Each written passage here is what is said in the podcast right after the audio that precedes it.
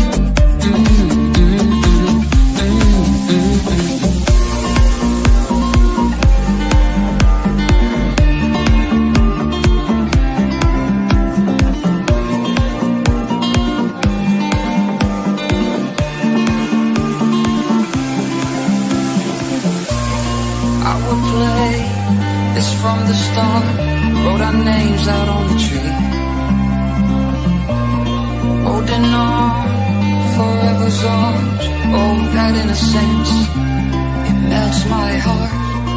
And in hand, through fields of gold, I do the same, even when we get old. Haven't seen her since that day. If I could reach her now, this is what I would say. Wherever we go to, whatever we do, it's only me, it's only you. Wherever do? What do we do? It's only me, it's only you.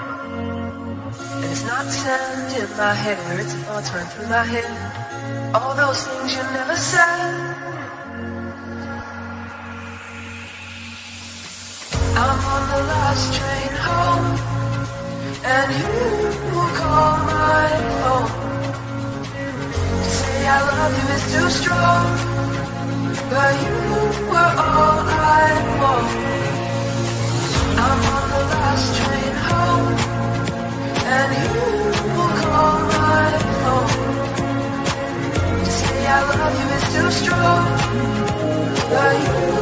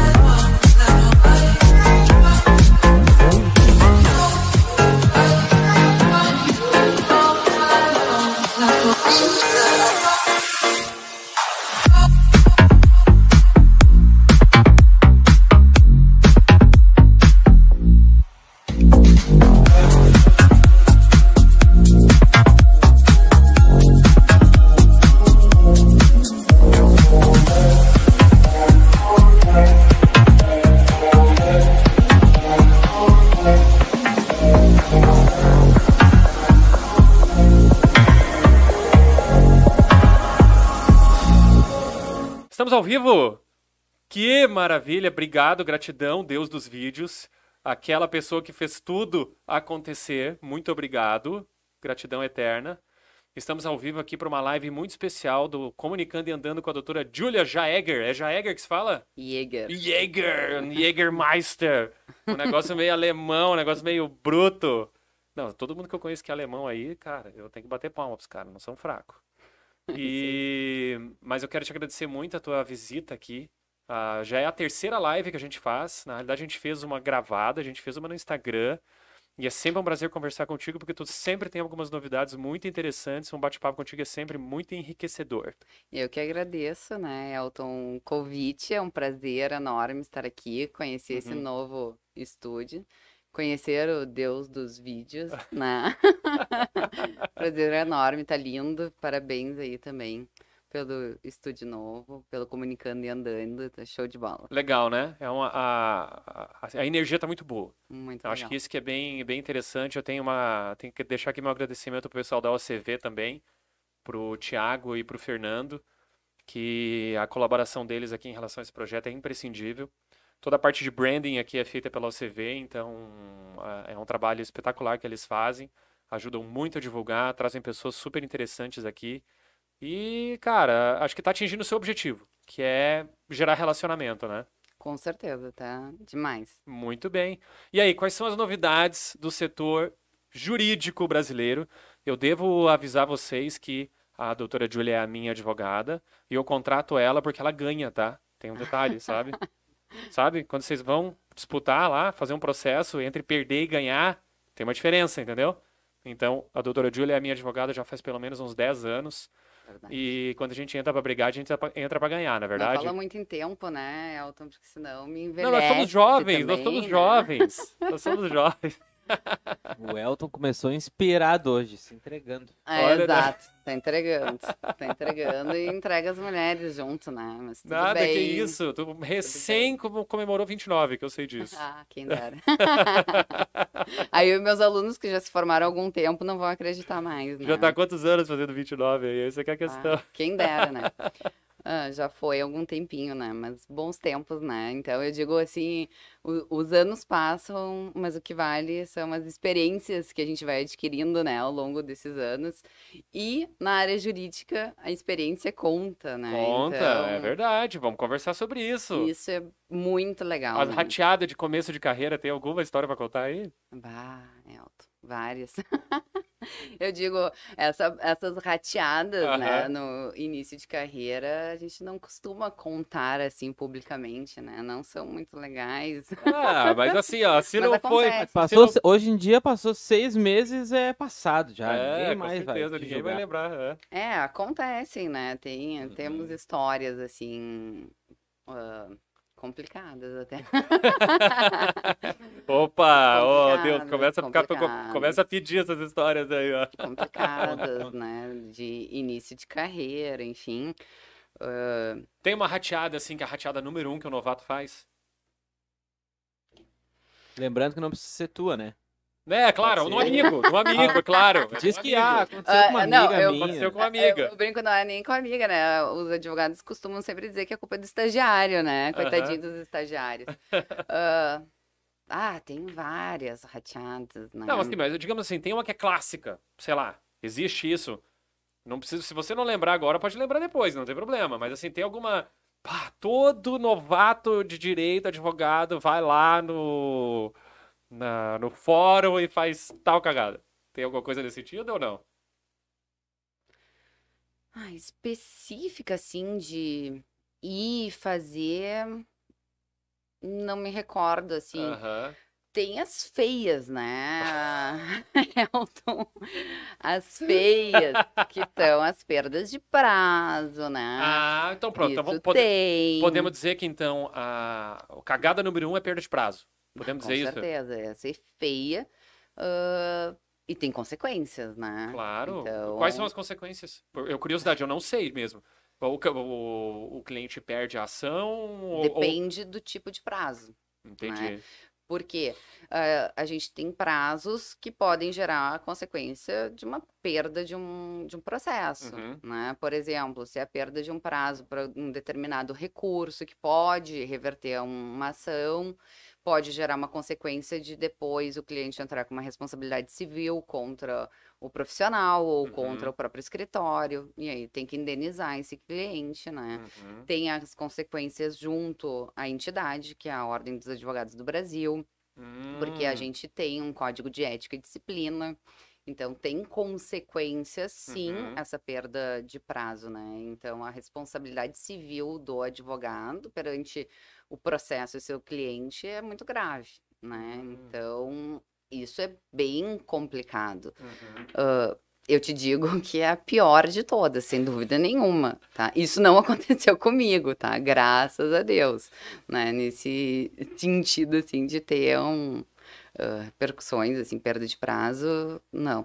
A gente tem outros prazos que pode se perder, que não são prazos que tenham consequências, Uhum. tipo, se são prazos de prosseguimento, que Muitas vezes o advogado nem precisa realmente se manifestar, ou ah, alguma questão que o juiz simplesmente pergunte, que são dos despachos de mero expediente, enfim, Uhum. isso não vai gerar consequências, mas os que geram consequências, sim, geram responsabilidade. Ah, então, olha, quem quiser entrar nesse ramo aí, seja organizado. Muito. Né? organizado. A disciplina é fundamental. Existe algum tipo de aplicativo que ajuda o advogado ou é agenda mesmo? Coloca na agenda e cuida. Tem, tem, eh, tem aplicativos, ah, tem softwares específicos, né, para escritórios também. Uhum. Isso ajuda, a gente tem redes de hoje, né, de processos organizacionais para escritórios de advocacia Uhum. e também para advogados autônomos que facilitam a vida. Uhum. Muito, né? Facilita bastante. Muito, porque dependendo do teu volume de trabalho, Uhum. ah, eu falo assim, tu tem o profissional que atua num volume de demandas enorme Uhum. e tu tem o advogado que eu chamo que hoje o advogado rústico, né, que Uhum. trabalha com um volume menor e consegue dar uma atenção especial, digamos assim, Uhum. pro pro número de volume que ele tem, enfim. Uhum. E aí, claro, depende, né? Se- Seriam, assim, dois tipos de profissionais. Aqueles que atendem ah, as demandas específicas de cada um dos seus clientes e que muitas vezes devem ser demandas variadas. Exato. E depois, o- o- esse outro exemplo que você comentou em volume me lembra tipo escritório de cobrança, por exemplo, que faz aquele negócio em Também. quantidade, Também. né? Ou de grandes empresas que costumam receber Uhum. ah, demandas repetitivas, por exemplo, ah, empresas que atuam na área de telefonia, na área Que das tem um- relações de consumo em geral, Uhum. digamos assim. Que tenham muitos funcionários. Uma empresa aí que tenha Exato. 10 mil funcionários vai ter processo trabalhista todo dia, todo mês. Com certeza, né? Absolutamente. Seja um ou outro, mas vai ter todo mês. Então tem que ter uma equipe jurídica apta a estar fazendo frente a esses Com desafios. certeza, E também acho que também acredito também em questão de compliance, né? Por exemplo, você com certeza. você teve algum protocolo que teve que deu errado e a empresa foi condenada, daí você tem que fazer todo o trabalho interno para que aquele erro não se repita, né? Com certeza. Mas isso até, eu vou te dizer que o investimento hoje no Brasil, no compliance ah, jurídico, ainda é pequeno, tá, Elton? As empresas ainda não se conscientizaram de fazer e utilizar o direito na forma preventiva, Uhum. né? Eu, eu sempre falo que o investimento jurídico, ele ainda é caro para uma empresa investir numa forma preventiva, tá? Tu ter uma assessoria jurídica interna, Uhum. ela ainda é um custo alto, né? Tu ter bons profissionais é um custo elevado Uhum. e muitas vezes as empresas não fazem esse tipo de investimento. Tá, mas assim, deixa eu te fazer uma pergunta bem de curiosidade Uhum. mesmo. Mesmo empresa grande, ou seja, que teria caixa para fazer isso? Ou o pessoal, ah, não, é que eu tenho muita dificuldade, estou com um problema financeiro, e aí o cara vai cortando essas coisas que não deveria cortar. Tem de tudo. Tem de tudo. Tem de tudo. E a grande maioria terceiriza. Uhum. né? Terceiriza, contrata ah, grandes escritórios, onde se paga por número de processos, né? Se contrata um pacote, digamos assim. Isso eu estou falando de uma forma geral. Claro que a gente tem exceções também. Tem empresas que fazem investimentos, enfim. Mas a grande maioria faz um pacote. E aí paga-se um valor ba- baixíssimo que um profissional autônomo nessa advocacia rústica, como eu falo para ti, ãh, não atuaria, Uhum. né? E E vai no volume. vai no volume. E aí esse grande escritório, ele não vai contratar o melhor Uhum. profissional, né? Ele vai ter um investimento mais baixo para que ele possa tocar, Uhum. né? Tocar aquele volume porque ele vai ter uma correria no seu dia a dia. Vai ter, a gente fala, um nome técnico são as notas de expediente, né? Que são os andamentos dos processos, né? Na linguagem coloquial, digamos assim, para o público entender. Então, aquele andamento do processo, quando saem os prazos, enfim, ah, tem que ser, tem que sair, tem que, não dá para deixar para o último dia, digamos assim, para não perder o prazo, para o escritório não ter uma complicação jurídica depois. E aí, então, se contrata um profissional para tocar aquele processo. Mas não quer dizer que está tendo o melhor serviço. Sim, sim, sim, sim. É, é, uma- é um problema, né? É complicado. Daí entra a questão realmente de investimento. né? É, se você tem um orçamento para isso, vale a pena, né? Porque Com evita muita dor de cabeça. Com certeza. É, é o trabalho preventivo. É o preventivo, mas aí também a gente entra numa questão. Eu sempre falo que são três áreas que devem trabalhar juntas, né? Ah, principalmente quando a gente fala no direito empresarial, principalmente. É administração, contábeis e direito. São as três áreas que estão sempre juntas, não tenha dúvida nenhuma. E se essas três áreas não se comunicam, a gente tem problemas. né? E se a gente tem a formação de uma empresa, por exemplo, se comunicando bem com a área contábil, com a área jurídica, desde o seu início, nossa, é a empresa perfeita. Uhum. Vamos falar mal de contador aqui, os contadores fazem muita cagada, não é? Faz. Também, assim como os advogados, assim como médicos. A gente tem em todas as áreas, né? Eu Isso, falo é assim. brincadeira, é brincadeira. Né, eu falo, eu falo em todas as áreas. Aí eu sei que a gente tá brincando porque a gente tava comentando antes, né? É, claro. A gente tava falando casos ah, anteriores, né? Mas tem em todas as áreas, né? Com certeza. Mas vem cá, você me comentou sobre escritório. Uhum. Ah, recentemente você ah, constituiu um escritório novo, vocês mudaram de sede, você me contou. Mas agora você conta um pouquinho do que, que vocês estão fazendo hoje em particular. Hoje a gente tá com escritório, né? A nossa sociedade é composta sou eu e mais dois sócios, Uhum. né? E o nosso escritório atua na área trabalhista, na área civil, na área tributária. E nós trabalhamos tanto com a área de família, empresarial, enfim, na área Uhum. Só não faz criminal. Não, criminal não. criminal não é o nosso, nosso atendimento, né? A gente não, não tem esse suporte. E também um dos meus sócios, Ele trabalha com a parte agora de transformação evolutiva, ele tem um instituto Uhum. e que é bem interessante porque também trabalha em conjunto com a nossa área de família, então ele dá Uhum. esse suporte também, então é bem legal assim. Uhum. Por exemplo, nas questões que hoje uma pessoa, por exemplo, que vai se divorciar ou que está dissolvendo uma união estável, e o que tem acontecido muito, principalmente agora na pandemia, são dissoluções e divórcios de casamentos. de- Disparou bastante Muito. os divórcios, Muito. as separações. E principalmente de relações de anos, né? Então, casamentos de 15, 20 anos Uhum. estão se dissolvendo, ou uniões, né, com Uhum. esse tempo estão se dissolvendo, acabaram se dissolvendo nessa pandemia. E o que que aconteceu? As pessoas que muitas vezes não sabem que rumo tomar, Uhum. né? Não sabem assim, tipo, tá, tudo bem, estou me divorciando, sei que não quero mais ficar com aquela pessoa, não amo mais aquela pessoa, mas e o que que eu vou fazer da minha vida? Uhum. Né? Ou como eu vou ter novos relacionamentos, ou fiquei com traumas de uma relação abusiva, ou enfim.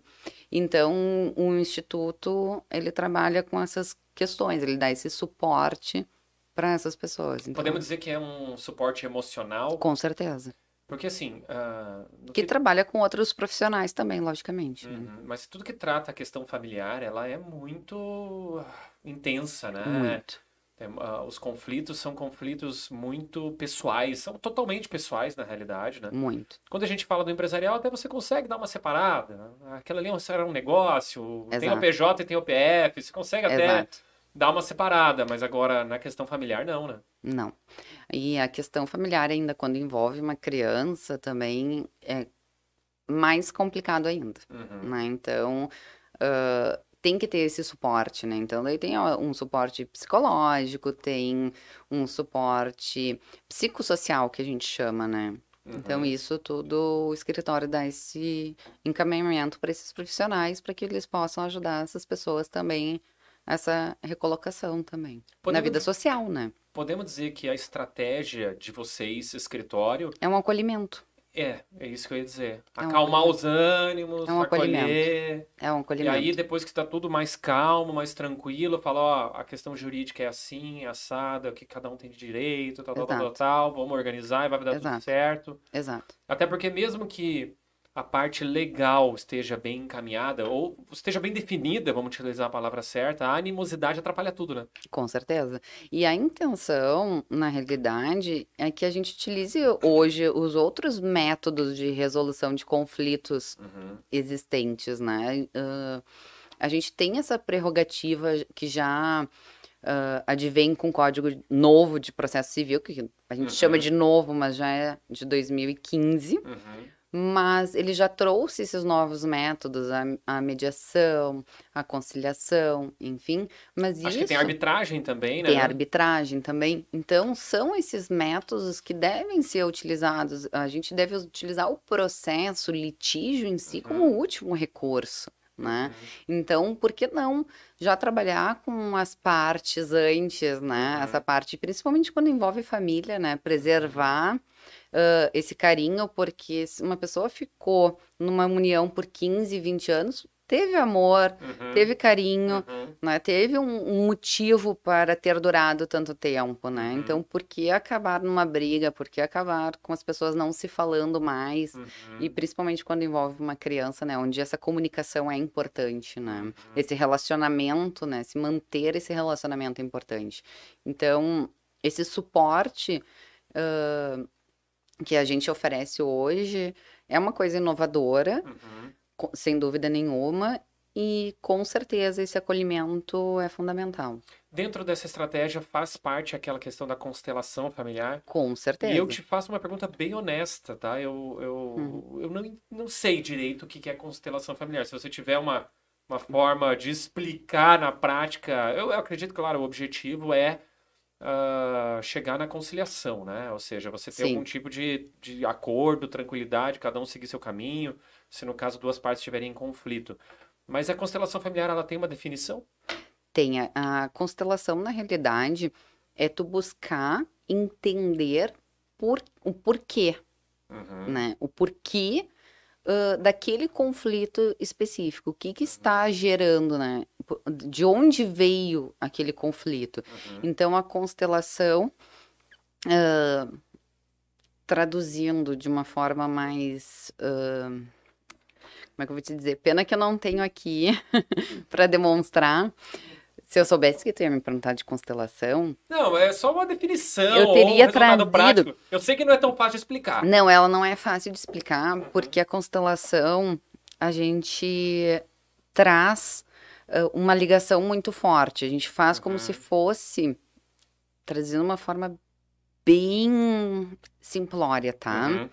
Os profissionais da área jurídica me perdoem, mas a gente faz como se fosse uma espécie de um teatro, tá? A gente Uhum. coloca, se eu tivesse aqui alguns bonequinhos eu, ou uma folhinha desenhava. Uhum. Mas a gente faz ah, a relação, principalmente da família, Uhum. para ver de onde veio o conflito, porque normalmente ele está relacionado com a família, Uhum. tá?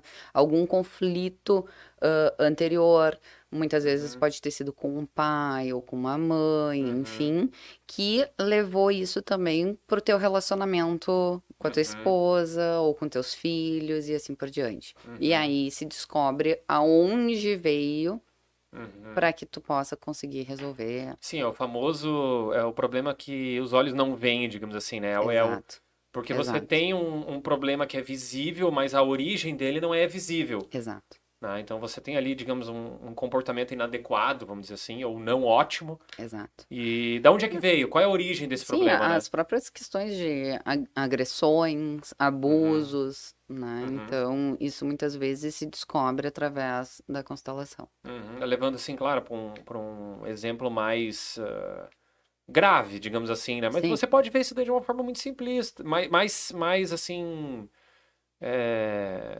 simples. Por exemplo, um, um, é, quando você tem questão de testamento, quando você tem é, herdeiros, você Uhum. tem partilha, tá? talvez também sejam situações onde conflitos ocorram, né? Sempre. Quase sempre acontece. Eu falo assim, envolveu dinheiro, né? Se tem Uhum. dinheiro, muitas vezes vai ter conflito. Olha só, Quase sempre. Preparem-se. Eu não gosto de falar sempre, porque, né, o sempre e o nunca são palavras que eu não costumo usar. Mas quase sempre envolveu dinheiro, Tem conflito. tem conflito. Ah, que horror. É muito horror. difícil uma divisão amigável quando envolve dinheiro. Uhum. Vamos falar um pouquinho de atualidades, tá? Vamos. Nós tivemos aí uma. Tivemos, ou estamos tendo, uma crise sanitária de abrangência global que não deixou de atingir o nosso pequeno país aqui, o Brasil. Assim, E o o que, que mudou mais assim na tua área? Ah, quais as dificuldades? Eu sei que o judiciário ficou parado durante um bom tempo, isso atrasou processos Muito. e atrapalhou a vida de vocês também, como atrapalhou de muita gente. Com certeza, Elton. O, o judiciário, por mais que a gente tenha os processos eletrônicos, que, para surpresa dos advogados, também ficaram suspensos, né? Uhum. A gente teve também problemas. Não, tá, tá, desculpa te interromper. Antes tudo era no papel, exato. aí tudo ficou digital. Não tudo. Não tudo, tá, tudo Não, bem. a gente ainda tem processos ah, na forma no papel, Uhum. né? Os físicos, que a gente chama, e temos processos eletrônicos. Tá, mas esse físico então trancou o eletrônico, foi isso? Porque o que aconteceu? O pessoal do judiciário, tá? Você me corrige se eu estiver errado, mas o Uhum. Tá. pessoal do judiciário ah, continuou trabalhando em casa, não trabalhou mais, Pois então, Elton. pararam para tirar férias, o que que aconteceu? Pois então. Porque se é digitalizado, tudo bem, não vai para o fórum, fica em casa e trabalha de casa, teoricamente. Teoricamente. É, o que que aconteceu? Ahn, a gente teve muito. A gente teve, enfim, normativas com relação a isso. Até a OAB teve ah, várias questões relacionadas a isso também, enfim, como entidade, cobrando, né? Porque ah, tivemos os processos físicos, óbvio, eles não tinham como ter esse contato, porque tinha a questão de que ninguém Uhum. sabia como seria a contaminação, enfim, Uhum. contato e etc. Se pensou na digitalização desses processos, mas o número, o volume desses processos é muito grande, o Uhum. custo também para se fazer Uhum. isso, enfim. E aí então o tribunal começou a fazer até essa digitalização. A gente já tem um, um bom número hoje de processos digitalizados, mas obviamente não todos. E os processos eletrônicos, ah, grande parte deles ah, estão funcionando. Alguns acabaram parando também durante a pandemia. Alguns estão andando. Então, tivemos audiências online suspensas, outras andaram. Então, realmente foi complicado para nós também. Teve alteração de sistema durante a pandemia. Então, confesso que não foi fácil para os profissionais da área jurídica durante a pandemia também. Tivemos ah, o site do Tribunal de Justiça também que foi hackeado. Ah, é. Eu, eu e isso. superficialmente. E o que, o que que Então- aconteceu? Ficou, quanto- ficou alguns dias parado? Como é que ficou? Sim, a gente Roubaram ficou- arquivos, deletaram processos. Que BO que deu ali? Ah, ali foi complicado, bem complicado. Pegou algum processo teu? Atrapalhou algum processo teu? Não, eu, por sorte, não tive nenhum problema com nenhum processo e Uhum. também com nenhum dado do escritório, né? Então a gente não teve nenhum problema.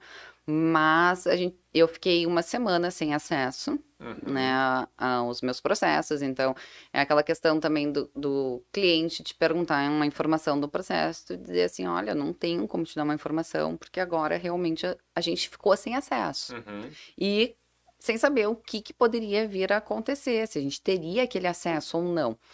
Ah, por sorte, normalizou, tá tudo ok Uhum. novamente, né? Claro, alguns processos que estavam estavam para sair uma sentença, enfim, a- acabaram atrasando, mas ok, faz Uhum. parte, ninguém esperava. hum, Enfim, né? Também a gente tem Até que... porque é uma situa- é, se, É uma situação que nin- realmente ninguém esperava, mas, né? Pois é, se hackearem o, o sistema e na- todos os processos que realmente estavam em fase de sentença ou alguma coisa assim, pô, virou um problema, né? Até, bom, mas enfim, devem ter corrido atrás, atrás de cópias, sei lá, né? O, É, é complicado. é, É complicado. deve ter ficado difícil. É, eu falo que nesse momento, cada escritório também Uhum. tem que ter seu backup. É, vamos, vamos falar um pouco disso. Então, os advogados, eles eh, são, faz parte da profissão ter backup de todos os, os arquivos, ou deveriam ter Deveriam backup ter. de todos os arquivos. Deveriam ter. Porque a gente tem dentro do nosso sistema a possibilidade de uma restauração de autos, que a gente chama.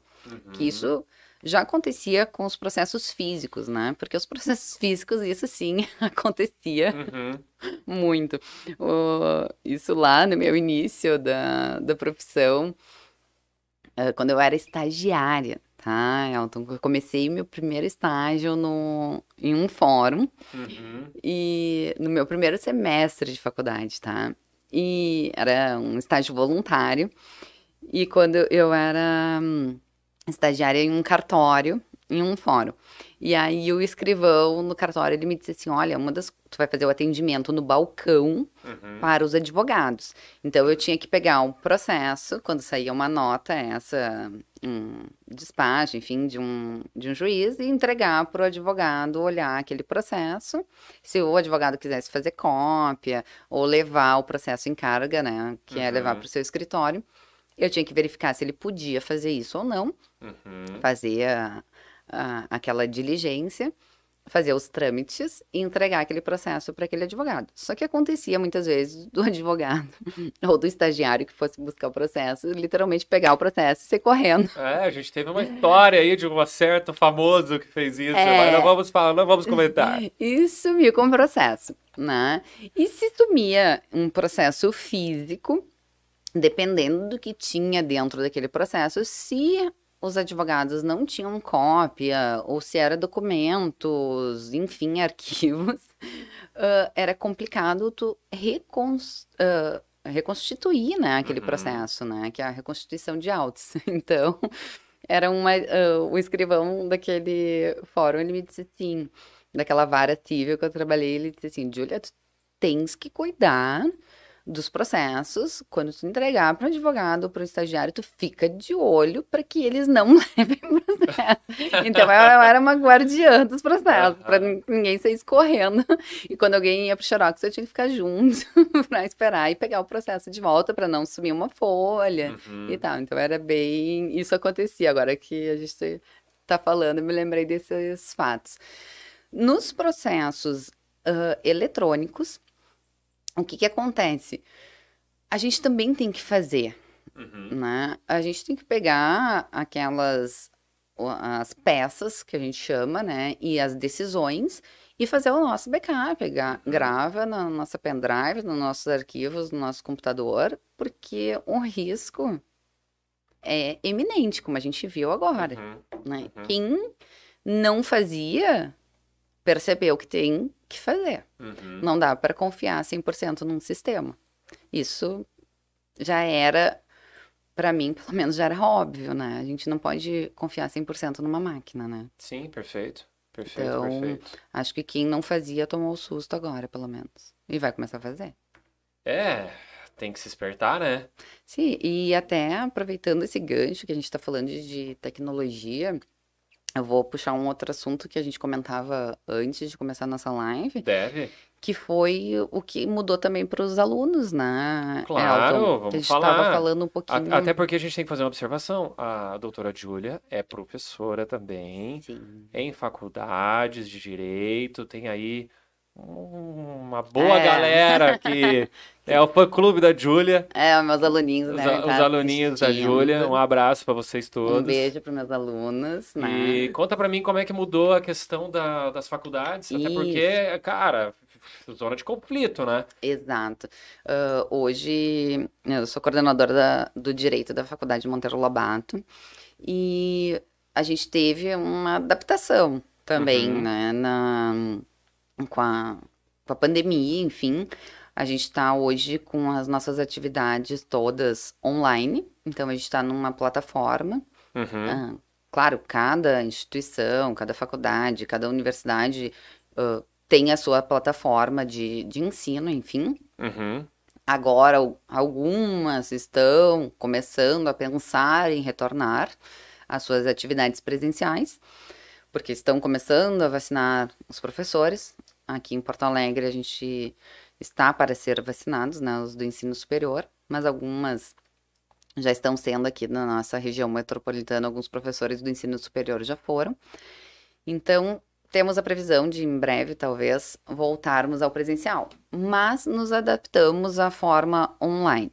No início, Elton, foi bem complicado, né? Complicado, por quê? Porque tanto nós, professores, quanto os alunos, Uhum. a gente não sabia o quanto o aluno estava absorvendo, Uhum. e a gente não sabia também se o aluno estava ali atrás da plataforma, né? Por quê? Porque eu, Júlia, não vou ficar cobrando de um, de um aluno que tem mais de 18 anos. Ah, abre teu vídeo aí. Aquela- então a questão de assiduidade foi pro espaço. não, a gente consegue ver se o aluno tá ali, Uhum. né? Obviamente. Mas tu não vai ficar pedindo toda hora, ah, abre teu vídeo. Porque, pô, o cara tá em casa. Daqui a pouco Uhum. o cara quer tá ali. Tá com fome, quero banheiro, sei lá. É que nem a Valentina. A Valentina, quando eh, tu- você pedia pra ela fazer, ir, comer, ir no banheiro, não, não quero, não quero nada. Basta começar a aula online, ela queria tudo. Ir É, no fome, banheiro, eu sono. tava com fome, eu tô com sono, eu tô irritada. É incrível. Exato. É. E aí tu pensa assim, obviamente com, com adulto não vai ser diferente, Sim. vai ter a- as mesmas situações. E numa aula de direito, dependendo da disciplina, que é muito teórica, Uhum. aí tu imagina o professor ali falando, falando, falando. Se tu manter aquele ritmo sempre constante, Uhum. O cara vai dormir. E outra, tu tem uma aula que pode ser gravada. O aluno pode, ah, Pode assistir acessar depois, acessar depois. depois. Ah, Então, complica, né? Também. Tu tens Uhum. outras ferramentas ali que tu pode utilizar, mas o professor também está se adaptando aquelas outras ferramentas. Uhum. Porque eram plataformas novas também para os Uhum. professores.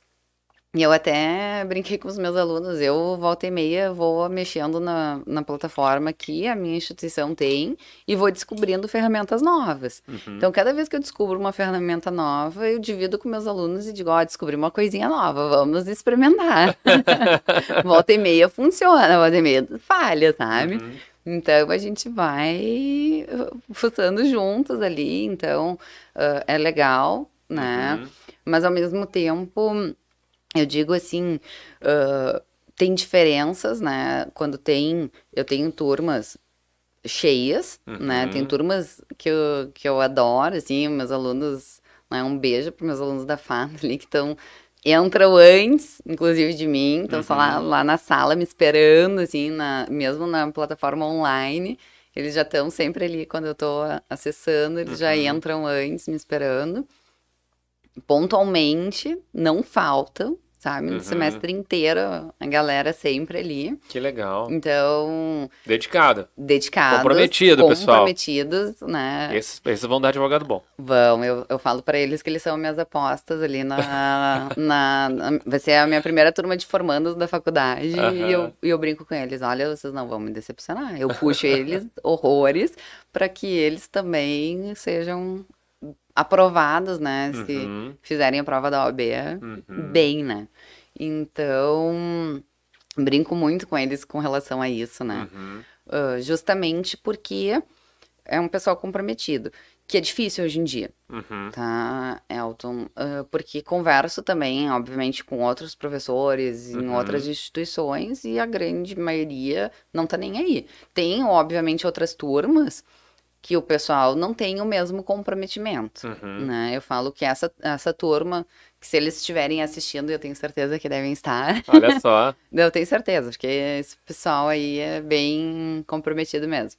Ah, tenho outros que, com certeza, ah, ah, não entram. Ou, tipo, ah, se eu cobro assim, tá, e aí, não compareceu não. Ah, mas eu vou olhar amanhã, né? Uhum. Se eu mexo assim, olha, tem que entregar no horário X o trabalho. Ah, mas eu entreguei 10 minutos depois porque eu tava fazendo tal coisa. Tá, mas e se tu falar isso para um juiz, que tu vai entregar a petição 10 minutos depois, perdeu o prazo, que era o que a gente tava Uhum. falando. Claro, perfeito. Não tem. Não tem E essa. se tu não tiver esse comprometimento lá na faculdade, na universidade, já era. Uhum. Tem que entender que o papo é reto. Exatamente. Então, quando a gente tá na faculdade, a gente já aprende essa disciplina Uhum. para te, te tornares um profissional depois. Uhum. Então, se tu traçar o teu caminho profissional na faculdade, A postura, vamos dizer assim. a postura, sem dúvida Uhum. nenhuma, se tu já traçar ela de uma forma, ah, depois eu vejo, depois que eu me formar, eu vou ver. Uhum. No direito, pelo menos, o- os profissionais que eu acompanhei, sabe que eu já dou aula, tu quis bem me lembrar há alguns Uhum. anos, eu vi que não deram certo, Uhum. né? Até porque eu, eu costumo acompanhar, né, os meus alunos, né, nas redes sociais, né? Uhum. E tenho prazer em ver os meus alunos como meus colegas, Uhum. né, formados depois e excelentes profissionais e ver vários se destacando, Uhum. tendo excelentes carreiras jurídicas, seja em concursos públicos ou como colegas na advocacia. E eu vejo aqueles que não deu certo, Uhum. né? Por quê? Porque já lá desde a faculdade não cumpriam com o mínimo. Uhum. Porque eu falo que a faculdade é o mínimo. né? O máximo vai ser depois. né? O máximo é quando a gente está formado. Daí a Uhum. exigência, Aí é que o trabalho de verdade vem mesmo. aí é o que vem. Aí o bicho pega. A gente pode dizer que o, o sucesso de um profissional do direito, ele é muito, ele é dividido Uhum. entre sim capacidade técnica e inteligência, mas também postura e comportamento. Com certeza. Com certeza. Porque eu vejo assim que, cara, não adianta nada você ter uma, uma grande capacidade técnica, fazer ali uma petição, não sei o nome técnico adequado para isso, mas na hora, por exemplo, de uma audiência, você não ter presença, não ter argumentação, não ter um tom de voz que seja eh, que, que transmita aquilo que você está querendo de fato dizer. Exato. Tem que ser um. Eu digo assim, o, o profissional completo do Uhum. direito, ele tem que saber escrever bem, ele Uhum, tem que saber oralizar bem, uhum, e sem dúvida nenhuma ele tem que ter a, a postura. uhum, né? Ah, são os elementos, sem dúvida nenhuma, é o conjunto. uhum, Claro que hoje o direito ele já não tem a- mais a mesma formalidade uhum, que se tinha antigamente. né? Uhum. Eu costumo dizer que eu gosto de prezar a formalidade do direito. Eu acho Uhum. bonito uhum, a parte formal do direito. uhum, Hum, Apesar de que já caiu muito comparado do- com o que era antigamente. E, claro, varia muito de uma área para outra Uhum. também. Tá? Eu, eu, eu falo que eu vejo muito mais a área civil e penal, muito mais formal do que, por exemplo, a área ah, trabalhista, ela já é mais informal, é mais, Uhum. Ah, eu digo, é mais relax, assim, o pessoal é mais tranquilo, assim, tu vê uhum, a diferença no, ah, no fórum para a justiça do trabalho, assim, uhum. que é legal também, sabe? São ah, ambientes de trabalho diferentes, enfim, de atuação, mas bem, bem interessante, assim, de, de observar, Uhum. né? Mas eu acho que o profissional completo, ele tem que ter esse conjunto, Uhum. tá? Eu, aí- eu me lembro de um, um grande amigo meu, daqui a pouco eu lembro o nome dele, que ele faz, ah, ele dá cursos de palestras e como você se expressar em público. Uhum, Eu daqui a pouco eu lembro o nome dele, daqui a pouco o Denis me pesqui- pesquisa aí e me ajuda. E ele preparava muitos candidatos a cargos públicos, né? Então, Sim. promotoria, juiz, tal, tal, tal. uhum, E ele preparava essas pessoas muito mais na questão de como projetar a, a informação, de Uhum. como conversar com as pessoas. Porque, assim, capacidade técnica tinha, todos eles tinham, isso é inquestionável. sim, Até porque quando você vai para a parte oratória desses processos ah, classificatórios, uhum, significa que você já passou pela parte teórica, né? sim, E a gente sabe que para passar pela parte teórica num concurso para juiz não é pouca coisa. não, Então, a, a capacidade técnica eles certamente tinham, mas daí tinha que vir a questão de parlare, Oralizar, né? Oralizar. Oralizar, E ele fazia um trabalho muito legal nesse sentido. Sim. Então ele moldava essas É pessoas, que pega o treinava. psicológico também nessa parte da oratória, né? Então tem Uhum. pessoas que têm um, um bloqueio. Uhum. Eu te dou o exemplo do que acontece muitas vezes na faculdade, na universidade, com o TCC. Uhum. É o bloqueio de tipo, nossa, vou ter que apresentar. Isso já começa antes, né? Quando tem Uhum. um trabalhinho para apresentar na faculdade, né? Mas eu vou ter que falar. Uhum. Mas eu vou ter que ficar em pé. Mas eu não gosto. Mas a Aham. professora vai me obrigar a falar em público, né? E aí eu falo para os meus alunos, assim, quando a gente estava na aula no presencial, eu digo, eu vou, Uhum. vou te fazer ficar em pé. Vai falar. Fala para mim, olha para mim. Uhum. Tu não quer falar para teus colegas, não tem problema. Fala só para mim. Uhum. Apresenta para mim. Sim, até porque Né? você vai enfrentar isso na prática, não tem Exato. como fugir. E eu vou te dizer, Elton, que eu era a pessoa mais tímida do mundo. Não acredito, tá mentindo. Não tô mentindo. Eu já fui, eu já fui numas audiências com a Júlia que quando ela entrava na sala, o mundo parava. Entendeu? Presta atenção, o mundo parava. Chegava Não, chegando. Não, chegava chegando, mas não é, ah, não é de um jeito vulgar. Não é isso que eu quero dizer. É de um jeito de presença na A sala. cara brava. Não, chegava e pô, todo mundo parava. O outro advogado já falava, Bárbara, o que, que vai acontecer aqui comigo? Os guri começavam a se bater assim, tá e aí, o que, que vai ser? Não, não, não, não. O negócio era bruto. O negócio era bruto. Você sentia que o, dava uma mudada no clima, no ambiente, assim, sabe? O tempo fechava, sabe? Dava, vinha umas nuvens, assim, na hora. E, mas era bem interessante de observar. Era, é, é a brincadeira aqui, é óbvio, mas isso acontecia em certo sentido, no ponto de vista de a, o teu, a, a forma de você se apresentar, a forma de você caminhar, a Sim, forma de você entrar no ambiente. Mudava a atenção para o teu lado. Sim. É isso que eu quero dizer, sabe? Sim, sim. Mas isso é importante e eu transfiro muita coisa do que eu passei e eu Uhum. acho isso legal, não tenho problema nenhum em transmitir e por isso acho que me tornei também professora para os meus alunos Uhum. muitas, muitas coisas do que eu passei, as dificuldades que eu passei, eu Uhum. brinco que eu sou meio que mãezona deles. Sim, no começo não era assim, né? não Óbvio. passem, né, Uhum. Elton? Porque, como eu te disse, eu era tímida, muito. Uhum. Né? Eu sou aquela alemoa, alemoa rosa, né? Como diz meu marido.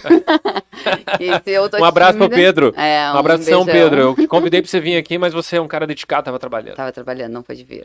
Não, não que a gente não esteja, né? A gente Uhum. tá aqui conversando, trabalhando. Aham, claro, claro, claro. Mas essa hora ele já deve estar terminando, daqui a um pouco, daqui a pouco ele dá uma, uma olhada. Dá ele um oi entra. ali pra gente. Faz umas perguntas aí, Pedro, pra nós. Isso. Aí eu fico aquela tímida rosa, né? Uhum. E eu entrei muito cedo na faculdade, né? Eu, eu tinha 16 anos, né? Uma pirralha, né? Uhum. Então eu entrei no primeiro semestre, tinha o tal do trabalho pra falar. E você é então, formado em qual faculdade? Eu me formei pela UBRA. Ah, pela Ubra. Uhum. Isso. E aí, ah, uma professora também tinha o tal do trabalho e eu ah, vou ficar vermelha. E eu Uhum. queria, assim, apresentar sentadinha, lendo, qualquer coisa para não apresentar. Não conhecia ninguém, falava com pouca gente e tal. E aí a professora falou assim, tá, era uma turma onde aquelas disciplinas comuns, onde tinha de todas as áreas, colegas Uhum. e tal. Aí conhecia menos gente ainda. E lá não tinha essa questão de, na minha, na época de, de faculdade, não tinha essa questão de formação de turma, né? Uhum. Lá, cada hora a gente tava com um grupo diferente. E, e eu me lembro que ela disse: Ah, mas tu não tá estudando direito, então tu tens que aprender a falar em público. Uhum. E eu pensei, tipo, ah, é verdade. Preciso. Uhum. E aí, a partir daquele dia, eu disse: vou ter que pensar em um jeito de perder essa timidez, pelo menos, para eu apresentar aqui meus trabalhos. Vai ter que virar o jogo. suava a mão até não poder mais, ficava vermelha, nervosa, ia quase gaguejando, mas foi, sabe? Uhum. E aí depois foi indo. Até a primeira aula, enfim, também dá o nervosismo, tudo, mas Podemos dizer que você contornou isso daí na prática mesmo. Na Vamos prática. executando, executando, executando Exato. até ficar bom. exato. Exato. Que legal, que legal. Então, e falo isso para os meus alunos que vai perder. Vai Uhum. praticando que vai perder, sem dúvida nenhuma. Baita aprendizado, né? Baita aprendizado. Exato. Mas vem cá, deixa eu te fazer uma pergunta. Como é que ficou em relação, a relação dos alunos com a faculdade? Porque eu fiquei sabendo que teve muita inadimplência. Ah, porque assim, o que que eu quero comentar? Sim. Há um contrato celebrado entre alunos e instituições de Sim. ensino, Sim. certo? Uhum. E esse contrato não previa eventos de cataclísmicos, que nem o que está acontecendo agora, de força maior. E daí, como é que ficou? Como é que ficou essa história? É, o que que acontece, Alton? Ah, todas as instituições, elas têm um contrato de prestação de serviço Uhum. com, com esses alunos. Claro que uma instituição é diferente da outra com relação Uhum. ao seu respectivo contrato, tá? E aí eu não posso falar por todas, porque cada uma ah, executa seu contrato de uma forma A, diferente. a sua maneira, digamos assim. É, a sua Uhum. maneira. Ah, e cada uma lidou de uma forma diferente. O que eu posso te dizer é que a, a grande maioria das instituições, elas também reduziram valores, né? Isso a gente observou muito.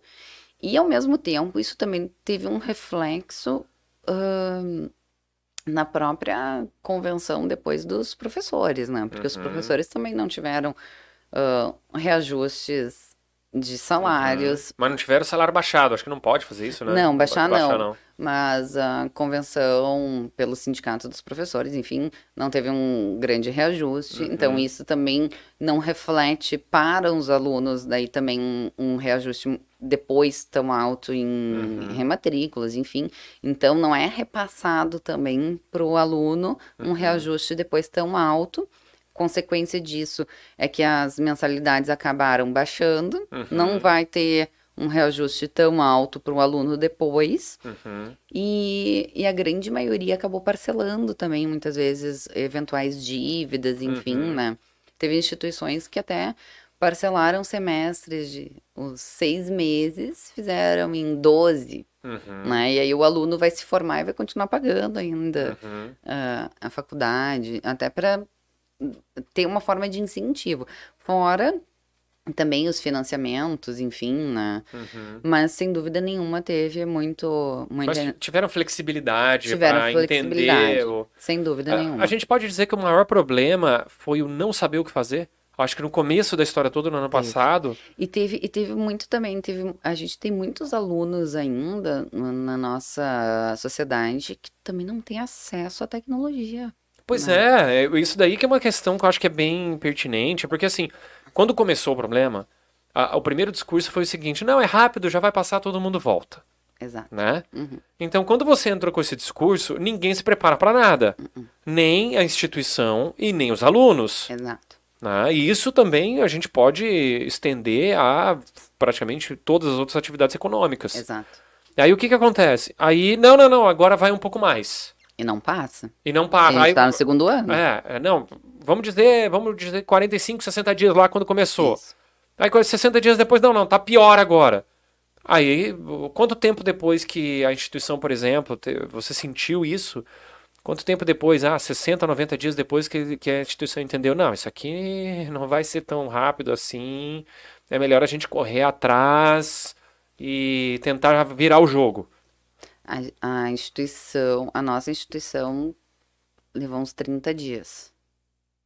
Porque quando parou tudo, eu lembro exatamente a data, Março. foi dia 17 de março. Uhum, Eu me lembro da ligação do meu chefe, do Bruno. uhum. No dia 17 de março, eu tava saindo do escritório e tava indo pra instituição. Ele disse: Ó, não vem, Uhum. que.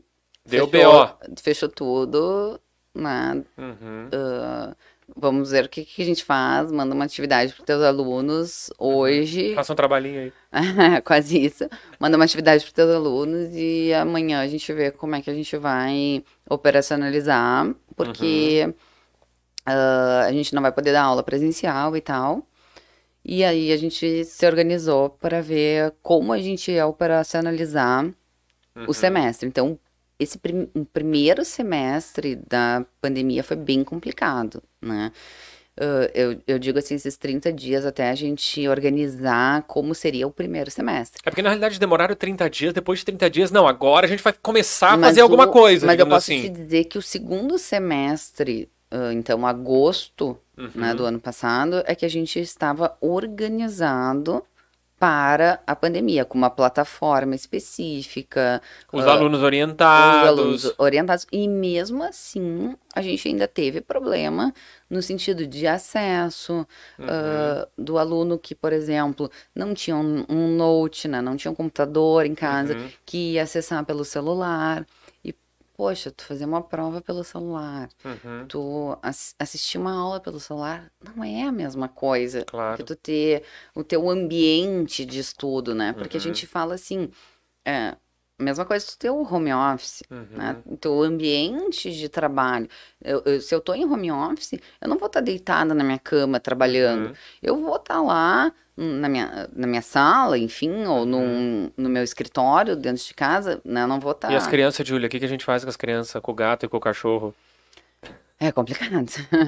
Mas a, a gente consegue se organizar, né? Sim. Eu digo assim, tu consegue... né? Joga o gato pela janela.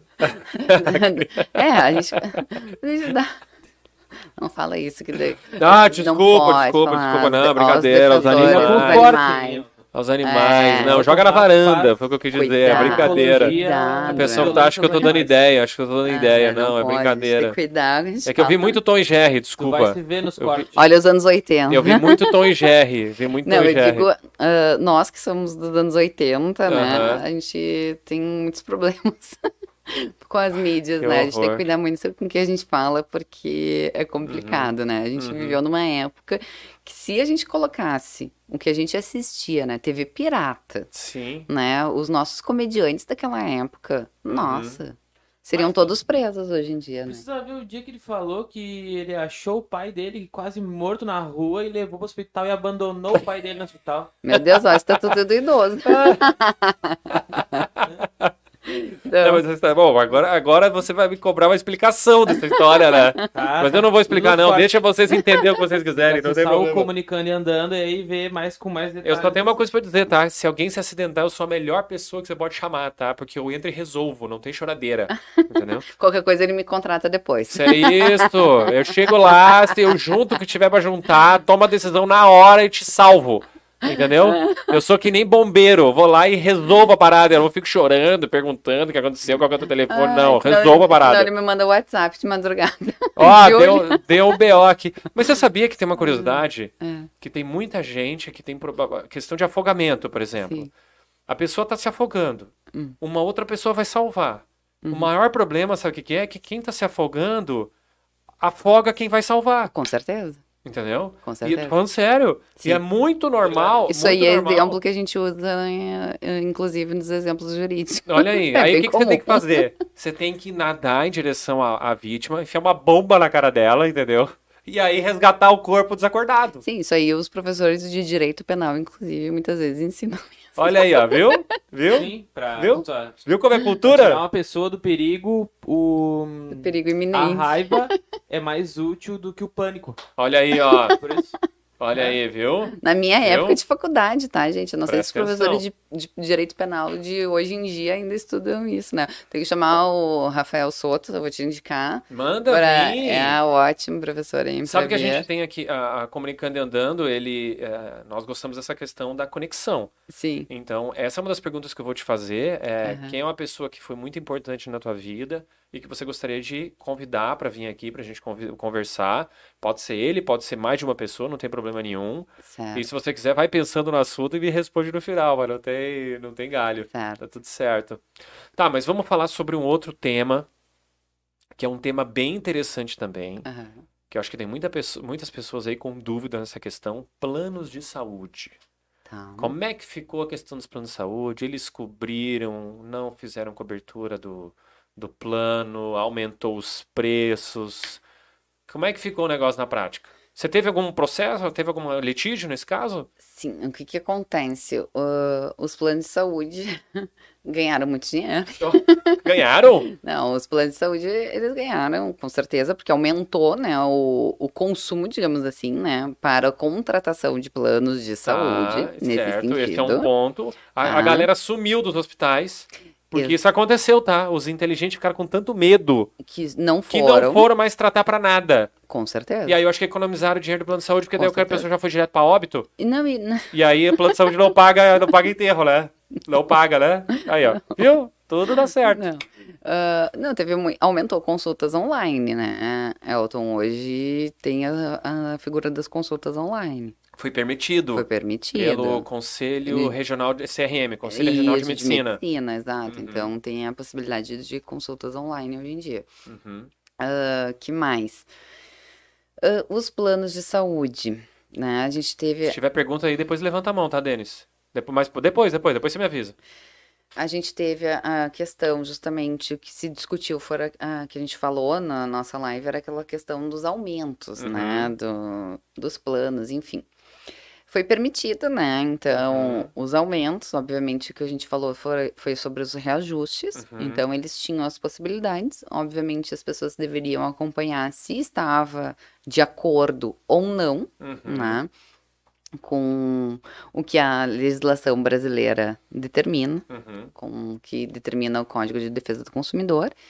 E verificar, obviamente, se a- a- dentro do seu plano estava ou não permitida determinada cobertura de uma cirurgia, de emergência ou de urgência. Porque isso sim os planos são obrigados a, a cobrir, Uhum. tá? Isso sim. né? Inclusive, até muitas vezes se discute aquela questão de órtese, prótese também. Uhum. Isso também é bem questionável. É, mas é, realmente os planos de saúde, além de ter aumentado a contratação, eles acho que devem ter diminuído o custo, porque essas cirurgias, é, vamos dizer assim, eletivas, Eletivas. ficaram tudo suspenso, né? Pode até ser que façam Sim. depois, Sim, mas no curto prazo você faz caixa. Com certeza, Né? com certeza. Para a empresa, tanto empresa é. faz caixa, tudo bem. Aí no futuro, se tiver conta, Tanto no é- futuro a gente resolve o Tanto é futuro. que aumentaram né, as ações em termos ah, financeiros, falando, né? Uhum. no- na parte econômica, as ações desses grupos aumentaram horrores, né? Caramba. Subiu muito. Laboratório, laboratório ganha dinheiro. Muito. Quem me dera ser dono de laboratório. Eu tenho, eu tenho um amigo de laboratório que a gente vai trazer pra cá. Ah, traz o cara. Dois. Dois? Aham. Magnata. Isso. Magnata. Ah, interessante. São, são, Vive bem. são os cabeças. Vive bem, vive Interessante, bem. Vive bem. interessante, interessante. Tem alguma pergunta aí deles? Olha, é, para começar, meus parabéns, porque eu acho que a tua turma resolveu comparecer assim, ó. Fala o nome deles. Fala o tá? nome aí de quem Ah. Tu comentar. reconhece os alunos. Vamos lá. Tu é bom Vamos você lá. a chamada. Ah, eu sei todos. Ricardo Danielski. Ah, o Ricardo Daniels que é meu amigo. Tá, não, mas é que eu não sei quem é. Tá, Não Ah, problema. Um abração pro, pro Rica. Brother. O que, que ele perguntou alguma coisa ou só deu um oi? Não, só mandou um cheguei. Tá bem soltinho. É bem o estilo dele.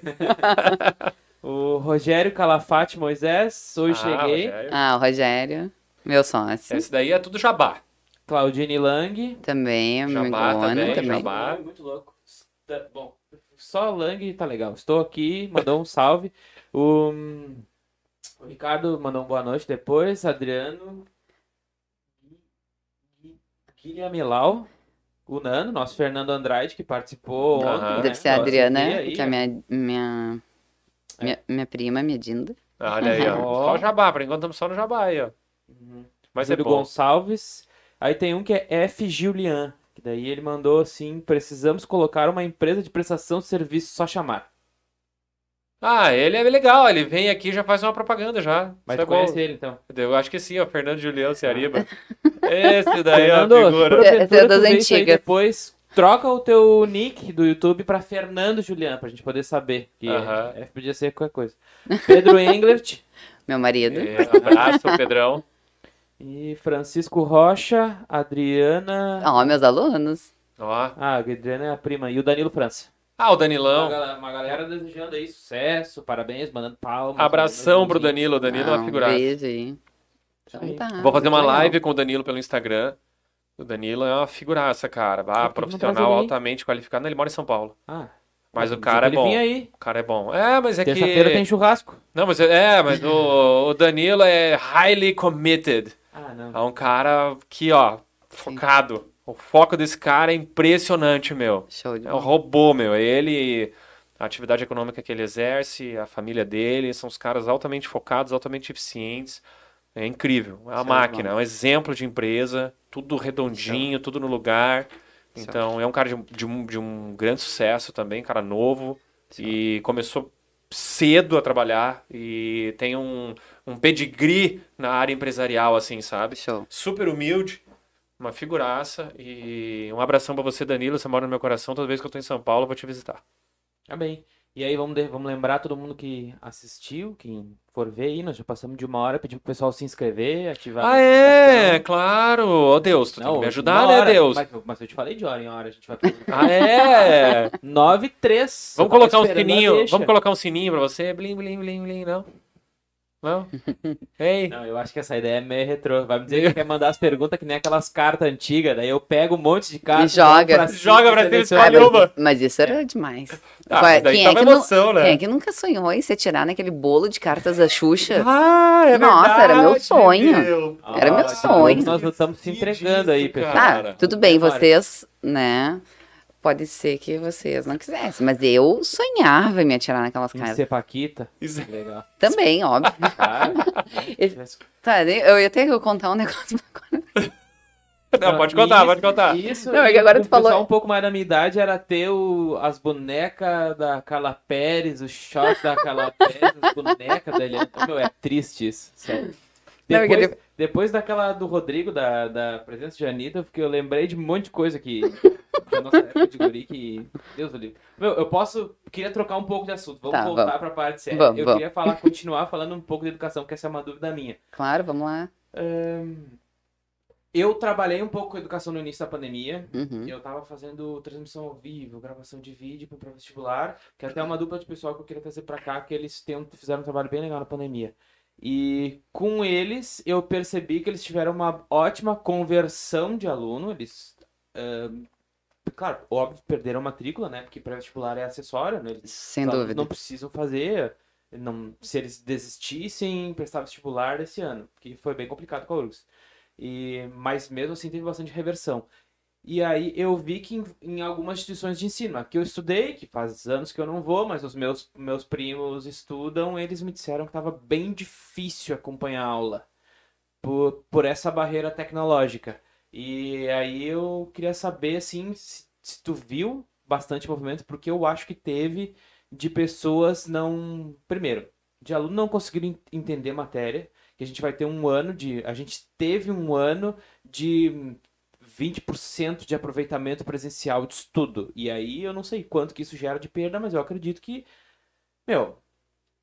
Se o cara saiu do ano sabendo 50% do que ele saberia no presencial, nós estamos grande, sabe? Sendo bem otimista. Uhum. Porque os relatos que eu tive era assim, ó.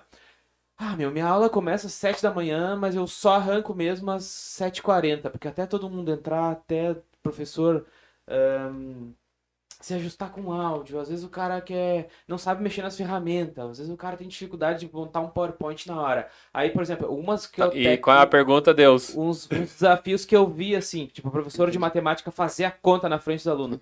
Teve muita. hum, é, não vou dizer regressão, mas teve, teve. Tu, encontrou muito empecilho de pai-escola em função disso? Sim. O que, que a nossa instituição viu? A, a gente elaborou, isso é a minha instituição, tá? Cada uma tem, teve a Sim, sua teve um jeito estratégia. de lidar com a pandemia. Exato. A nossa instituição, ela tem uma plataforma que ela trabalha com uma parte de material, ah, como é que eu vou te dizer? Digital. digital, onde ele tem tipo ah, livro, exercício, enfim, que o aluno interativo, Sim. digamos assim, e a parte online, a parte virtual, onde o aluno tem a aula com o professor. A gente viu naquele primeiro semestre ali de março até julho do Uhum. ano passado que três horas com um professor online é inviável Uhum. o aluno não aguenta, né? Vira uma coisa maçante. Virou que nem trabalho de elefante. Exato, o Trabalho de aluno não aguenta e aí entra, a internet cai, ah, ou aí vem o cachorro, daí vem o filho, aí tem todos os problemas domésticos, Uhum. enfim, inviável. Então, o que que nós ah, fizemos numa reunião de professores? A gente viu que aquele tempo de três horas era inviável, que não tinha como o aluno ficar preso na frente de um computador ou de um Uhum. celular, enfim. A gente estipulou que a aula virtual seria de uma hora e 30 minutos, no máximo, e que aquela outra uma hora e 30 ele teria outras atividades. Uhum. E que aquela outra atividade ele não era obrigado a fazer naquele horário. Uhum. Ele poderia fazer no horário que ele quisesse. Uhum. Mas ele, o professor tem o acesso ao relatório se o aluno acessou ou não. Uhum. E, obviamente, o controle era, era visível com relação ao aproveitamento. Uhum. Por exemplo, ah, te digo isso com a minha turma. Uma das turmas lá no início. Os alunos que não faziam, a gente chama essa parte interativa de unidades de ensino. O aluno tinha acesso. E claro que a grande maioria no início não fez, né? Ah, assistia às aulas, mas não fazia as unidades de ensino. Prova, se ferrou. Foi muito mal. Porque ficou só com o que teve na sala de aula. Beleza. Aí eu disse pra ele, olha aqui, pessoal, no feedback da prova.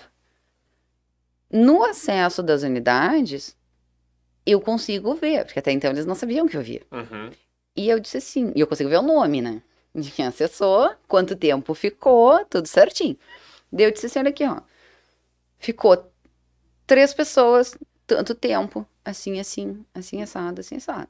Então agora, para a segunda prova, o combinado é que vocês façam o que deveria ter sido feito. Termina a aula e faz, ou faz no final de semana, né? Se organiza, Uhum. estipula seu horário de estudo, né? Não quer fazer agora de noite? Faz um pouquinho antes, faz um pouquinho depois e tal. Resultado, segunda prova, pessoal, matou a pau. Disparou. No primeiro, ah, no primeiro semestre de dois, agora de 2021, o pessoal já totalmente adaptado. Já foi No ritmo, digamos assim. No ritmo. No ritmo, legal. Tanto é que a gente entrou com uma pesquisa da instituição perguntando sobre o retorno das aulas presenciais Uhum. e o pessoal não quis. Né? A gente perguntou: olha, vocês querem voltar com a aula presencial? Querem voltar no modelo híbrido? Uhum. Ou preferem manter, ah, por enquanto, no modelo ah, online? Uhum. O pessoal prefere online, por enquanto. Olha só. Até que todo mundo esteja vacinado, eles preferem online. Uhum. E aí nós estamos falando de superior, né? Superior. Tá. Uhum. É, a minha pergunta era, era, eu me referia mais a básico, intermediário, né? A pré-escola ali, que eram os Sim. casos dos meus primos. Sim. Mas eu acho que isso que tu falou resolveria o dele. Resolveria o do, das instituições de escola. Eu não sei como é que ficaria, por exemplo, com as com o ensino infantil, né, meu? É, Primeira, eu né? posso te primeira fa- até a é, série, eu- é um pouco mais complicado de conduzir. Eu posso te falar nessa questão de educação infantil, porque eu tenho a filha que está na educação infantil. Minha filha está no primeiro ano, tá? A minha filha, na escola dela, ela foi alfabetizada no Jardim B, que pegou o ano passado. Cinco e anos. Ela tá com sete anos agora. Ela foi alfabetizada com Seis. seis na es- no colégio dela. E deu certo. Mas só deu certo porque eu acompanhei ela. Só que nem todos os pais tiveram essa disponibilidade de estar junto com seus filhos. Então a gente via ah, do outro lado, muitas vezes o filho estava ali sozinho, ah, ai, não estava com material, a criança estava perdida, a criança ainda não tem autonomia para estar sozinha, né? Ou muitas vezes os pais acabavam contratando alguém para estar junto, e aí isso deu errado. Então essa criança já teve uma perda daquele que estava com o pai junto. A escola também não fez, ah, ela adotou mais ou menos o que a minha faculdade, essa instituição fez. Eles não deixaram o período inteiro, a manhã toda, por exemplo Uhum. eles usavam um período de no máximo uma hora por dia. Então, isso é o que funcionou. Porque mais do que isso, a minha filha também não ia ficar Sim. uma na frente de Cara, não computador. fica mesmo, meu. Não Não, e, fica. e, e também tem o lance de, na sala de aula, tu tem interação com os alunos, tem pergunta, tu dá tempo pra ele fazer exercício, daí tu espera. E, muitos, Sabe, e os alunos têm. Exato. os alunos aí- têm capacidade de aprendizado diferente também. Com certeza. É, A capacidade concordo. cognitiva, né, é diferente. E, e até a gente mesmo, né? A gente consegue ficar um certo tempo que tu mantenha a tua concentração por uma determinada coisa. Daqui a pouco tu já virou pro lado, já passou o gato, já passou o cachorro. Deu, Ah, dispersou. eu, eu ultimamente ando muito louco. Cada coisa, um monte de coisa ao mesmo tempo. É muita celular, informação. mensagem, A gente vamos, tá com vamos, muita vamos, informação. vamos. Descansa é a hora do podcast. Pode-se dizer que sim. É muita informação. Pode-se dizer que sim. É muita dizer. informação. Aqui, É. na realidade, é uma grande oportunidade de aprender, cara. É uma grande oportunidade de aprender. Eu venho aqui, eu pego como você está interpretando o mundo nessa Sim, atualidade, sem dúvida nenhuma. de acordo com o teu conhecimento, a tua visão. É uma troca de E experiências, aí né? isso molda um pouco, me provoca em, em relação a algumas ideias que eu tenho. Claro. Então, isso que pra mim é interessante. É por isso que eu digo, o meu modo não quer dizer que seja o mais certo, né? Uhum. A gente tá sempre trocando experiências. e Isso eu acho legal. Sempre que a gente fala uma coisa, até em instituição, enfim, a gente nunca fala só sobre a direção, a Uhum. coordenação. A gente reúne sempre o grande grupo, é com todo mundo, é professor, E essa é é... uma questão curiosa de hoje em dia, né? Porque assim, a gente tá vendo aí uma cultura do cancelamento, né? Uhum. E, assim, é, é, uma- é um negócio curioso por quê? Porque é o, o debate, a, a conversa que, fa- que promove o, o crescimento cognitivo, o crescimento de conhecimento, a, a, a você interpretar o mundo de outra maneira. E aí, no momento que você promove o cancelamento, ou do tipo, eu não quero escutar o que tu tem para dizer, eu acho que é uma situação, sabe? Essa foi, essa foi uma das coisas que uma vez me disseram Uhum. que mais doeu, sabe? Eu não quero escutar o que tu tem pra dizer. Que horror. Entendeu? Horrível. Cara, foi- acho que foi uma das coisas, uma das situações mais tristes que eu passei na minha vida. Foi horrível. assim, cara. Quando a pessoa pegou, olhou e falou assim: ah, simplesmente eu não tenho mais. Não tenho mais interesse. Eu era a parte prejudicada, né? Sim. Mas eu não tenho mais interesse em ouvir o que tu tem pra dizer. É Cara, horrível. é, ah, dureza, dureza. Acho que assim, é, são, são curiosidades que que que estão acontecendo na sociedade atual, que É, eu acho que não vai levar para um caminho muito positivo, não. é, a nossa sociedade, ela mudou muito, tá mudando. Uhum, Ah, a gente fala, e eu falo isso constantemente, muitas coisas melhoraram muito, para muito melhor, uhum. e outras coisas nem tanto, infelizmente. É, eu acho que assim, o, o- tem que haver uma compreensão. ah, isso é algo que eu já refleti algumas vezes sobre isso, sabe? Cara, as pessoas falam besteira, velho.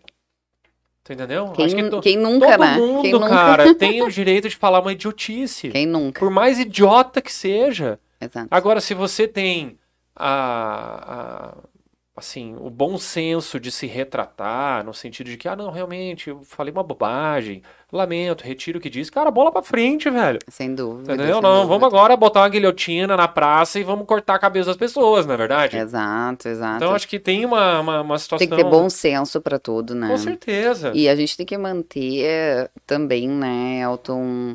ah, aí entra a nossa própria Constituição. Eu, como advogada, eu vou te dizer, assim, nossos direitos de liberdade, de Uhum. expressão, enfim.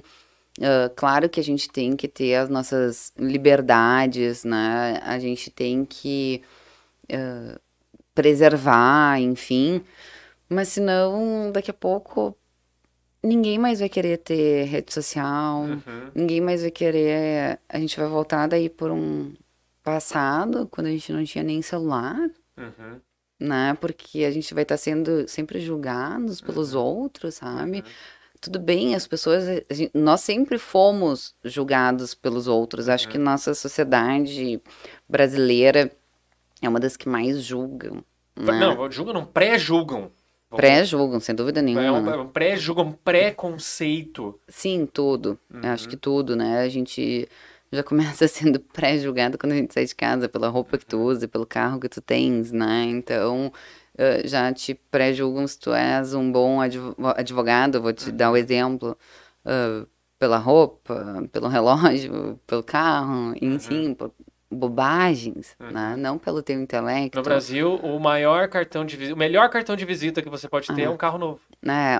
O cara Mas- pode ser um débil mental. Exato, O então... cara vai lá, compra um carrão, pronto, Exato. virou autoridade, virou seu doutor, e não sei o. Exato. Então eu digo assim, são esses pré-julgamentos assim que a nossa sociedade ainda tem, ãh, que são complicados, mas ao mesmo tempo assim é uma coisa que é difícil de mudar, Uhum. porque não não se muda, né? Eu vou te dar um exemplo que aconteceu comigo hoje, né? Eu tava no eu tava num supermercado aqui, quase que eu, eu já faço uma propaganda gratuita aqui, né? Uhum. Mas estava num supermercado aqui da nossa cidade e passando com o carrinho, e costumo colocar no, no carrinho a parte de bebidas, a gente compra caixa, né, de, de leite, de água, enfim, fardinho, né, que nem eu falo. Aí coloquei e falei pra moça assim: Ah, moça pode pedir pra a gerente passar que tem o fardinho de água embaixo e tem a caixa de leite em cima e tal, não sei o quê. Além das coisas que eu já tinha colocado na esteira, só não tava com vontade de tirar tudo de novo ali pra botar em Uhum. cima da, da esteirinha pra passar. Daí, daí a, a, a moça passou e tal. E, e aí ela não tinha visto que tinha água embaixo. Eu disse, não, tem, tem mais a água ali embaixo. Daí ela passou. Daí eu disse assim, bah, bem que teria gente que gostaria de passar reto com o carrinho, né?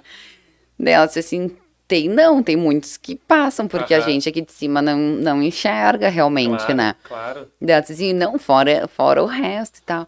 Daí eu digo sim, é por isso que a comida não baixa de preço, Ah, também, né? Porque tá claro. tudo embutido. Claro. É por isso que ah, a gente tem uma ah, consequência Claro, de tudo, com né? certeza. Daí eu disse assim, a nossa sociedade, ela não pensa no mínimo. Sim. Porque se todo mundo fizesse o mínimo, Uhum. seria o máximo para todos. Sim, não tenha dúvida que a, a empresa não fica com prejuízo, ela repassa. Mas é óbvio. Então eu digo, eu falo isso assim, ó, se cada um fizesse o mínimo, todos nós teríamos o máximo. Uhum. Então agora vamos polemizar um pouco, então. Olha, eu já mudei Lembra- o assunto. Você, não, eu só, eu só vou, só vou dar um gancho aqui. Você lembra da indústria de processos trabalhistas no setor bancário? O que era aquilo?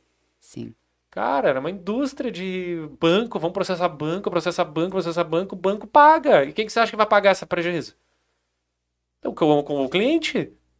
O cliente. Por que, que você acha que nós pagamos uma ta- conta de tarifa hoje, pessoa física, 50 reais, 60 reais? É claro que você tem o advento Sim. agora da- das- dos bancos digitais. Sim. Mas antigamente, cheque especial caríssimo, tarifas Sim. caríssimas. Por quê? Porque uma das coisas que você tinha aí era uma verdadeira indústria de processos trabalhistas relacionado a, a- Sim. a- aos profissionais da, da, da área de bancos bancários. Sim.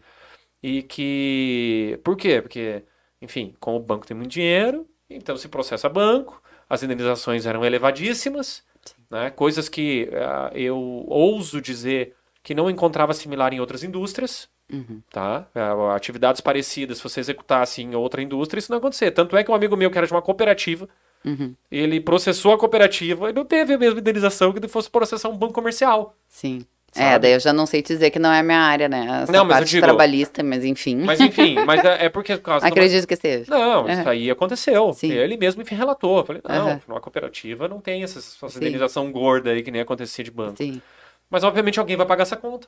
sim. Alguém vai pagar essa conta, não tem a Uhum. menor dúvida, né? Sempre. E aproveitar, pedir pro pessoal se inscrever. Eu, a gente, a- ali na, quando batemos a barreira de uma hora, a gente começou a conversar, começou a bater papo e Sim. emendou uma coisa na outra. Se inscrevam, curtem, ativem o sininho ali, ó. E compartilhem também. Isso aí. E. Júlia, eu acho que é isso, né? Valeu. Nosso bate-papo foi muito bacana, muito legal mesmo. Falamos vários assuntos. É, tem Foi alguma ótimo. pergunta mais que você queira conversar comigo? Eu tô disponível.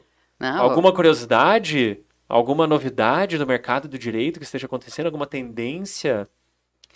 Olha, Uma Saideira, saideira. olha, Denise, agora o direito digital, né? Tá entrando com tudo, inclusive agora é uma disciplina nova, Olha só. obrigatória nas faculdades, Olha né? só. Então, é o direito digital. Tá Eu até então vou fazer um ganchozinho pra gente conversar um pouquinho mais. É que você comentou sobre o hackeamento, lá teve um ataque hacker no, no Isso, fórum, né? No Tribunal de Justiça. E isso tem acontecido também com empresas. E Lógico. pelo que eu tenho observado, o pessoal faz sequestro dos dados das empresas. Sim, com certeza. Você sabia disso, Deus? Eu já, eu já soube. de- Tem filme, né, que fala sobre sequestro de, da- Sim. de dado. Tem Aham. em série, às vezes tem de em- empresas grandes, assim, hospital faz Uhum. hackeia dado pra, pra extorquir eles, né? Isso. Mas não, não imaginei que numa entidade tão grande pudesse ter. Não, acontece. Acontece sim. Acontece sim. Hackeamento para pedir sequestro. E Exato. pagamento em criptomoedas. Bitcoin. Exatamente, Loucura. porque daí não tem como rastrear, né? Uhum. Mas como é que é essa questão do direito digital? Eu tive uma live, vou ter uma live também com o Newton. Ele que é especialista em LGPD. Ah, legal. Então vai ser um bate-papo muito legal mesmo. Ah, não sei a data. Acho que é mês que vem. Mês que vem, julho. Uhum, E vai ser um case bem interessante mesmo. Bate-papo bem legal. legal. É, o direito digital, ele vem com uma obrigatoriedade agora, com uma disciplina obrigatória pelo Ministério da Educação, Uhum. nas novas diretrizes dos cursos de direito, que eu achei ótimo, né? Ah, Teremos profissionais ah, especializados nisso? Sim, com certeza. Na realidade, a gente já tem até ah, professores com doutorado até já nessa área, Uhum. pessoas que já estão, né, capacitadas para atuarem, né, ministrarem aulas, enfim, e já estão atuando, trabalhando com Uhum. isso, porque o, o direito digital, ele trabalha também com sistemas, né, Uhum. digitais. Então, se trabalha, hum, se ensina também para os alunos como são os sistemas, os softwares, enfim, Programação, Exa- códigos. O Exatamente. que, que é a propriedade de Por exemplo, ah, os sistemas que o nosso Tribunal de Justiça utiliza aqui, que é o EPROC e o processo eletrônico, Uhum. como eles funcionam, né? Ah, por que, que se utiliza esse sistema, o que, que Uhum. precisa colocar nele, como se inserem esses dados, né? Uhum, Como eles ficam armazenados. entendi. Co- Toda a parte de contratualização e Exatamente. também a questão de compliance. Exatamente. Ou seja, tem muitas oportunidades aí no mercado. Então, Muita, é uma área bem interessante. Uhum. Bem A- interessante. só a questão da adequação da LGPD já é um, uma boa, um bom trabalho pela frente, né? Exatamente. E mais, ah, e muitas ah, estruturas tecnológicas assim, ela ela lida com vários partners, né? Vários parceiros. Com então você tem certeza. que contratualizar todos esses relacionamentos, contratualizar com o usuário final. Exato. Então, bem legal, bacana. Vai ser ótimo. Eu acho que é isso então, né? Isso aí. Fecha a Adorei. finaleira. Quero agradecer a todos que tiveram presentes nessa live, e especialmente a Júlia e ao nosso queridíssimo Denis, que eu acho que amanhã, aí ó, tem muito bom. O, o, o nosso queridíssimo Denis, acho que amanhã não vai estar me acompanhando. Vai, vai fazer outras coisas. Vai pedir uma substituição. Vai pedir uma substituição. ah, vai entrar o reserva no campo. Tá, tá difícil com as mímicas, né? Oi? Tentando Vai- dar os sinais, mas tu não tá entendendo. Vai entrar reserva eu no não campo. sou muito do futebol, mas tu é menos do que eu. Não, mas eu não tenho nem TV em casa, tu quer o quê? Tu sabia disso, né? Tu não jogou? Não, só um pouquinho. Tu não tem TV faz um ano. Não, faz menos. Faz uns Faz menos? meses. É, eu joguei É, fora, meu. cobrar que em, em todo no resto Não, mas eu não vejo assistiu o bola, jogo. cara. Eu não vejo bola, não vejo futebol. Tá. Tá, beijo no coração. Valeu. Obrigado, tchau. Tchau, gente.